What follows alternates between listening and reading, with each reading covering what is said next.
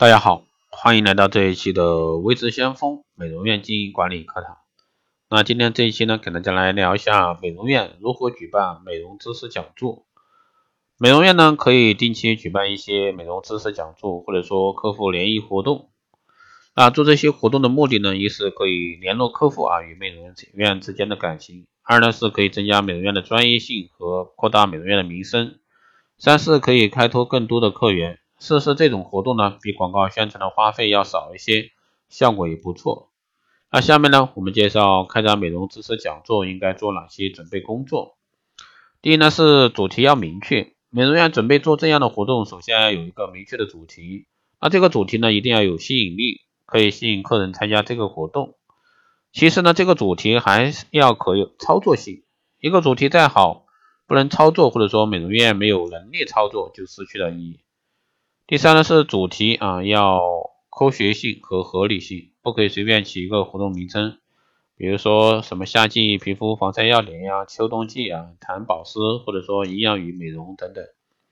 第二呢是要周详计划，搞这样的活动呢，不仅要选好主题，还要对整个活动进行策划，要制定一个详细的计划。那这个计划呢，包括活动的每一步怎样进行，活动的步骤或者说程序。活动需要准备的工具、人员的配备、讲座内容、活动期间的促销计划、讲稿、主讲人、讲座时间、地点、如何邀请人员参加、如何将这个活动啊宣传出去、费用多少等等。第三呢是举办美容知识讲座要注意的事项。美容院经营者呢做好了美容知识讲座后的计划后呢。要让你的美容师了解活动的步骤，并分配好他们每一个人的工作，而不是开会的现场啊再进行布置，这样呢整个配合上就会出现问题。活动准备工作中呢，最重要的客人如何邀请到美容院，不是什么人都可以来参加这个活动的。还有呢，邀请的对象，已办美容卡的客人，使用过产品的但有疑问的顾客，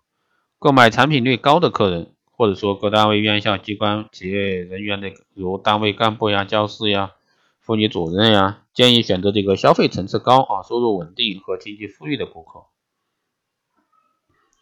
第二呢是邀请方式，是美容院的一个客人啊，可以采用打电话的方式。注意打电话的内容，一定要事先啊练习。非美容院的客人可以发一些邀请函，请美容院的客人带一些朋友来参加活动。到机关、企业、院校，由美容师亲自送邀请函。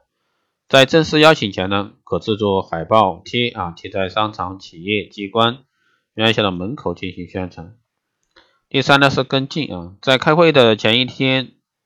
就开始啊进行电话联系，以确认前来参加活动的人员有多少。第四呢是准确填写啊邀请函的时间和地点，发邀请函时间为开会前的。前五到三天，邀请函发的太早，客人容易忘掉；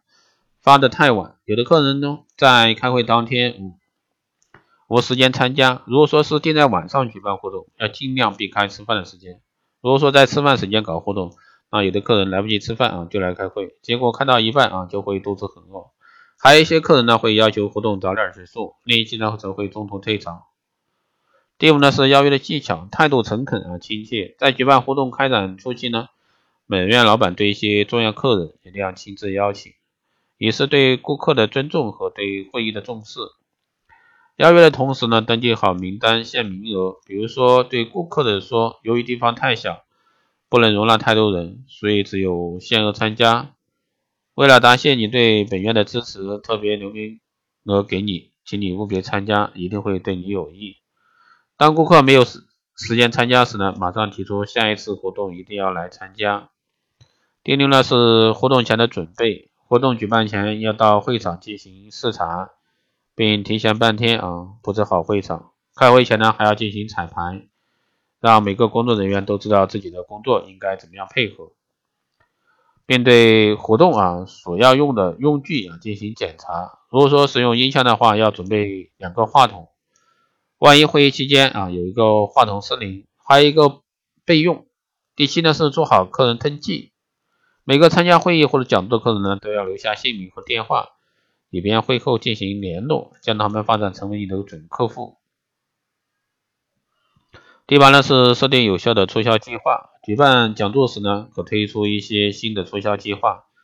吸引不是你的美容院的客人在会场上开卡或者说买产品，但在销售时呢，一定要把握好分寸，